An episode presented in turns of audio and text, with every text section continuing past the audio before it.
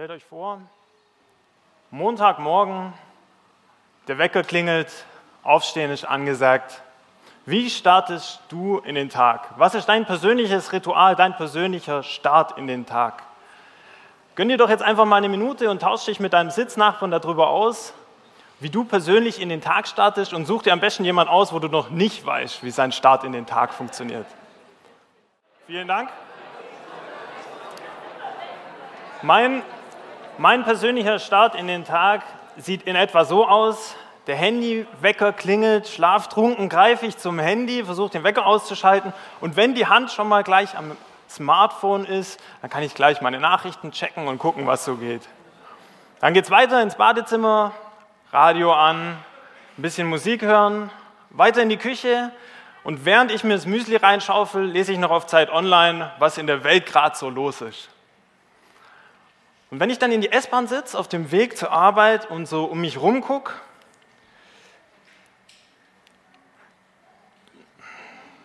dann sehe ich da, dass ich nicht der Einzige bin, der so in den Tag startet, sondern 99 Prozent der Leute sitzen entweder am Smartphone und checken Insta, Twitter, WhatsApp, wie auch immer, oder ziehen sich eine Serie rein, haben Kopfhörer im Ohr, hören Musik oder lesen Zeitung. Und da kriege ich irgendwie das Gefühl, dass wir unsere Gedanken ständig mit irgendwelchen Dingen beschäftigen müssen. Und dann gibt es eine Phase vom Tag, nicht die Freizeit, sondern die Arbeitszeit. Da werden meine Gedanken automatisch mit irgendwelchen Dingen beschäftigt. Was muss ich heute noch erledigen? Was muss ich auf morgen verschieben? Wie lief der Tag heute? Was habe ich alles geschafft, welche Erwartungen habe ich erfüllt, welche Verpflichtungen habe ich erfüllt, wo habe ich es vielleicht nicht geschafft, meine Aufgaben zu erledigen. Ihr kennt es bestimmt auch im Berufsleben, da geht so ein Gedankenkarussell los. Ja? Und das hält auch nach dem Feierabend bei mir noch ein bisschen an. Und auf dem Heimweg laufe ich dann jeden Tag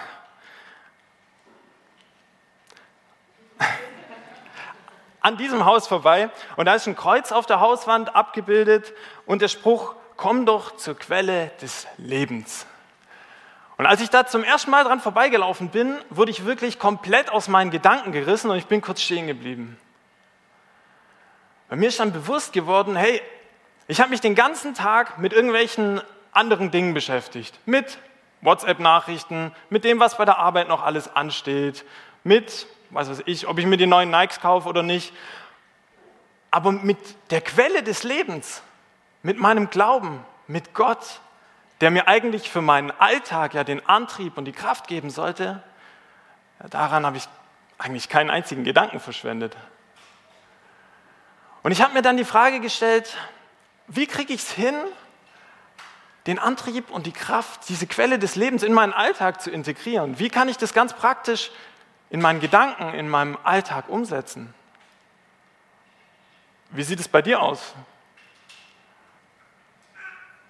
Ich möchte mit euch heute gucken, ob wir in der Bibel vielleicht einen Tipp finden, wie man das praktisch umsetzen kann. Und zwar starten wir heute ja in die neue Predigtreihe mit Elia. Und ich habe jetzt keinen kompletten Predigttext heute dabei, sondern einen Auszug. Und zwar geht es um 1. Könige 19, Verse 11 bis 13. Und da steht, ich bin allein übrig geblieben und sie trachten danach, dass sie mir mein Leben nehmen. Der Herr sprach, Geh heraus und tritt hin auf den Berg vor dem Herrn. Und siehe, der Herr wird vorübergehen. Der Elia ist in einer richtigen Stresssituation. Ich will gar nicht wissen, wie bei dem das Gedankenkarussell läuft. Der wird verfolgt, der wird verfolgt von anderen Leuten und soll getötet werden. Er hat Angst davor, getötet zu werden.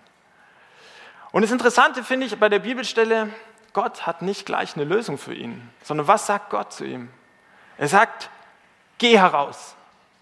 Geh raus aus deinem jetzigen Umfeld, geh raus aus deinem Alltag, raus auf einen Berg. Und dieser Berg war nicht irgendein Berg, sondern das war der sogenannte Berg Horeb. Das auch übersetzt Wüste, Einöde oder Einsamkeit heißt. Gott schickt Elia also raus aus seinem Alltag, seinem gewohnten Umfeld, auf den Berg in die Einsamkeit. Und da hat Elia eine wirklich spannende Begegnung mit Gott. Und zwar heißt es weiter, und ein großer, starker Wind, der die Berge zerriss und die Felsen zerbrach, kam vor dem Herrn her. Der Herr aber war nicht im Winde. Nach dem Wind aber kam ein Erdbeben. Aber der Herr war nicht im Erdbeben. Und nach dem Erdbeben kam ein Feuer. Aber der Herr war nicht im Feuer. Und nach dem Feuer kam ein stilles, sanftes Sausen. Als Elia das hörte, verhüllte er sein Antlitz mit seinem Mantel und ging hinaus und trat in den Eingang der Höhle. Der Elia steht da oben auf dem Berg in der Einsamkeit und wartet jetzt auf was Großes von Gott. Er erwartet Gott im Sturm, im Wind. Aber da ist Gott nicht. Er erwartet ihn im Feuer, im Erdbeben. Er erwartet, dass Gott groß daherkommt. Und er merkt aber, da ist Gott nicht. Und dann hört er ein stilles, sanftes Sausen und er merkt, in dieser Stille, da ist Gott. Und ich finde es so spannend, weil ich glaube, wir würden Gott auch eher im Erdbeben, im Feuer, im, im Sturm erwarten, aber doch nicht in einem stillen, sanften Sausen, in der Stille. Oder? Gott zieht also Elia raus aus seinem Alltag, aus seinem gewohnten Umfeld und schickt ihn in die Einsamkeit auf diesen Berg, in die Stille. Und dort begegnet Elia Gott.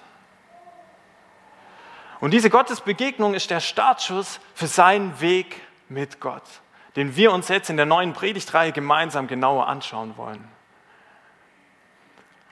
Und das Interessante ist auch, dieser Berg ist nicht irgendein Berg, sondern dieser Berg Horeb, dieser Berg der Einsamkeit, war auch der Berg, wo Mose die zehn Gebote von Gott bekommen hat. Auch Mose wurde aus seinem Volk herausgenommen. Gott hat gesagt, geh da raus, geh hoch auf diesen Berg in die Einsamkeit, auf diesen Berg der Einsamkeit. Und dort empfängt Mose auch in der Stille die zehn Gebote, die für uns heute noch gelten. In der Zweisamkeit mit Gott.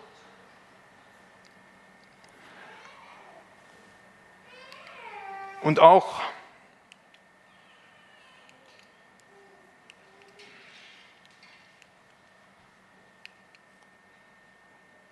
Und auch König David erkennt in Psalm 46, Vers 11, seid stille und erkennet, dass ich Gott bin.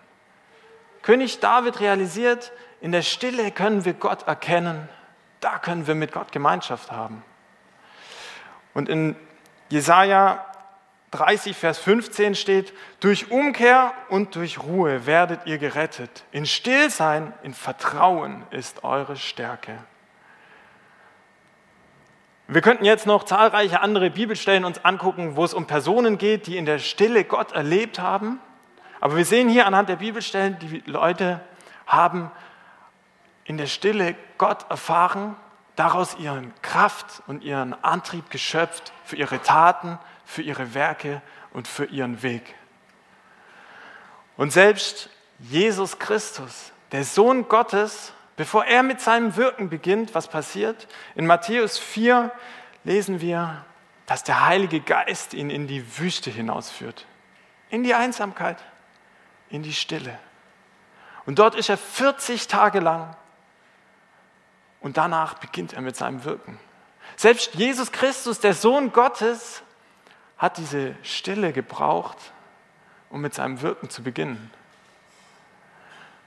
Und ich frage dich jetzt, wie viel mehr brauchen wir eigentlich dann diese Stille mit Gott? Für unsere Taten, für unsere Kraft, für unseren Antrieb in unserem Alltag. Jetzt können wir uns natürlich die Frage stellen, wieso brauchen wir eigentlich diese Stille? Wieso geht es nicht auch anders? Ich glaube, wir können unsere unseren Fokus auf Gott in unseren Gedanken uns so vorstellen wie hier so ein blaues Kabel. Ja? Das ist jetzt unsere Verbindung zu Gott. Wenn wir komplett still werden und uns nur auf Gott fokussieren, dann sieht es in deinen Gedanken in etwa so aus. Ja? in deinem Gedanken und deinem Herzen sieht so aus. Nur dieses blaue Kabel, nur Gott. Ich glaube aber in deinem Alltag sieht es ein bisschen anders aus. Und zwar eher so. Tausend andere bunte Kabel, die da noch in deinem Gedanken, in deinem Herzen sind, die stehen alle für andere Gedanken, die auch noch rumschwirren. Die neuen WhatsApp-Nachrichten. Ob der VfB jetzt tatsächlich Meister wird, nachdem er gestern gewonnen hat. Wie es bei dir bei der Arbeit läuft, wie es weitergeht, alle möglichen Gedanken in unserem Alltag strömen auf uns ein und bringen so ein Durcheinander. Und ich finde, man sieht es auch ziemlich gut optisch, beziehungsweise man sieht es nicht mehr. Das blaue Kabel ist kaum noch zu erkennen. Ja? Und genauso sieht es auch in unserem Herzen, in unseren Gedanken aus. Gott hat keinen Platz, keinen Raum in uns. Er hat keinen Platz, weil die ganzen anderen Gedanken im Fokus liegen, im Vordergrund stehen. Und ich glaube, wenn wir still werden, dann schaffen wir es, diese anderen Gedanken abzulegen und wirklich den Fokus mal nur auf Gott zu geben und Gott in uns in der Stille Raum zu geben. Raum für eine neue Perspektive, für eine Neuausrichtung. Es kann sein, du sitzt heute hier und sagst, boah, Daniel, du, mit Stille kann ich echt überhaupt nichts anfangen. Und ich muss dir ganz ehrlich sagen, in unserer Gesellschaft ist Stille doch auch nicht wirklich gut angesehen, oder? Stille, einfach mal still sein, das steht für Langeweile oder jemand, dem sein Smartphone vielleicht kaputt gegangen ist oder einfach für Einsamkeit, alleingelassen sein. Ja? Und was passiert in der Stille mit uns? Die anderen Gedanken legen wir ab und vielleicht gerade die Gedanken, die du erfolgreich im Alltag verdrängt hast, kommen dann auf einmal vor. Gedanken über Angst, vielleicht machst du dir Sorgen, vielleicht kommen auch irgendwelcher Druck hoch in dir, Erwartungen, die du erfüllen musst. Es kommen vielleicht Gedanken hoch, die du überhaupt nicht möchtest. Aber ich sag dir, die Stille mit Gott sieht anders aus. Anselm Grün, das ist ein Mönch, der mich persönlich äh, immer mal wieder inspiriert, der hat es, finde ich, ziemlich treffend zusammengefasst. Und zwar sagt er in einem Zitat, in der Stille begegnen wir der eigenen Sehnsucht nach dem Eigentlichen.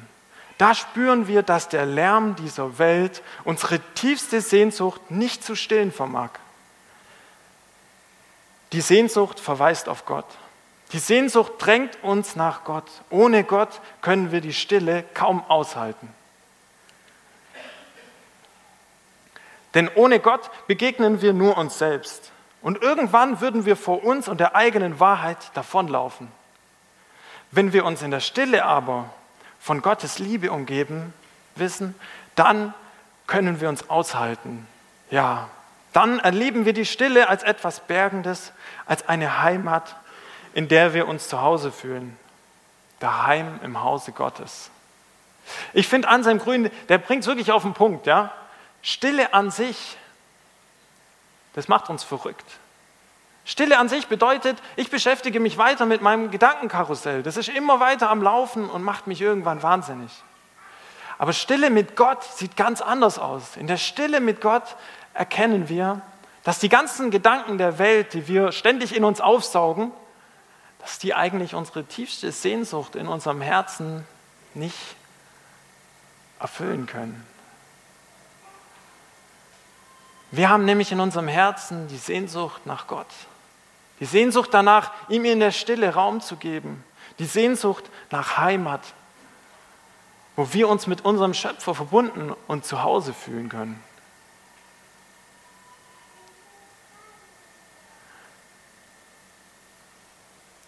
Ich möchte Mut machen, in der Zeit der Stille Gott Raum zu geben in deinen Gedanken und in deinem Herzen.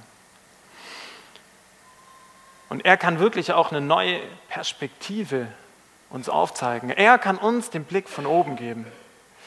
Ich habe das persönlich in meiner Jugend immer ziemlich heftig erlebt. Und zwar gab es in meiner Jugendzeit für mich genau drei Dinge. Handball spielen, da ging es bei uns um die Meisterschaft, bei uns in der Liga. Außerdem habe ich einen Nebenjob gemacht, beim Edeka Getränkekisten schleppen und das Abitur. Das waren die drei Dinge, um die es ging in meinem Leben. Und dann kam plötzlich eine Situation, ich habe mir beim Handball den Arm gebrochen und da war erstmal nichts mit Meisterschaft, Geld verdienen war auch nicht mehr drin, weil Kisten schleppen geht schlecht mit gebrochenem Arm.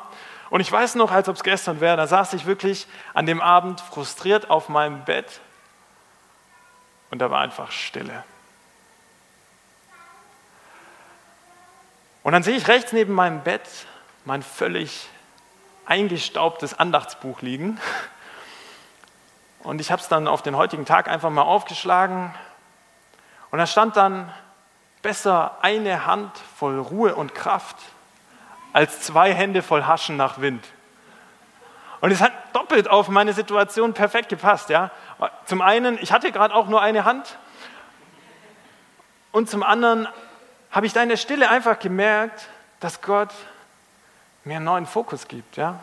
Dass ich in der Stille seit ganz langer Zeit endlich mal wieder geschafft habe, mich nicht mit den ganzen anderen Dingen zu beschäftigen, sondern Gott wirklich ganz bewusst Raum zu geben in meinen Gedanken und in meinem Herzen.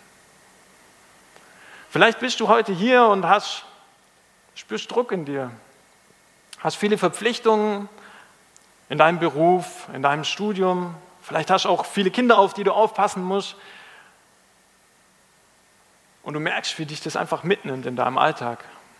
Vielleicht möchte Gott dir heute eine Botschaft geben. Vielleicht möchte er dir heute sagen, okay, du hast Verpflichtungen, du hast Druck im Beruf, Familie, Studium. Aber er kann auch deine Perspektive verändern und dir sagen,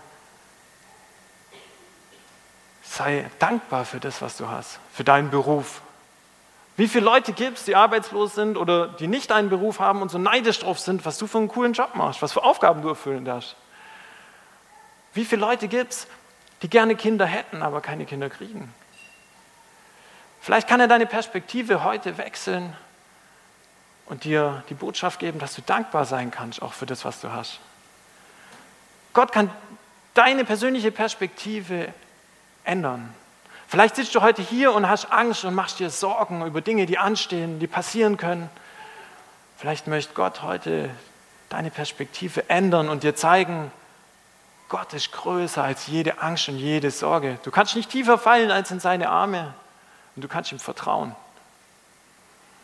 Oder vielleicht sitzt du heute hier und bist wütend, kannst nicht vergeben, weil dir Leute was angetan haben. Da möchte Gott heute vielleicht die Perspektive verändern und dir zeigen, dass seine Liebe größer ist als jede Wut, als alles, was hier auf dieser Welt passieren kann. Ich möchte dir Mut machen, auch im Alltag, wenn es drunter und drüber geht, du alle möglichen Gedanken in deinem Kopf hast, in deinem Herzen hast, dir immer mal wieder einen Moment zu nehmen, einen Moment der Stille, wo du Gott Raum gibst in dir, in deinem Herz und in deinen Gedanken für eine Neuausrichtung, für eine andere Perspektive und vielleicht auch für eine Message, die er für dich persönlich hat, gerade in diesem Moment. Wir starten ja heute in unsere neue Predigtreihe und in der neuen Predigtreihe wollen wir gemeinsam unsere persönliche Beziehung zu Gott, die persönliche Glaubensbeziehung, in der Beziehung weiterkommen, wachsen, und Weite kriegen, eine neue Perspektive kriegen. Und die Basis dafür ist, Gott auch wirklich im Herzen und in den Gedanken Raum zu geben, dass er uns Wachstum geben kann, dass wir eine neue Perspektive kriegen.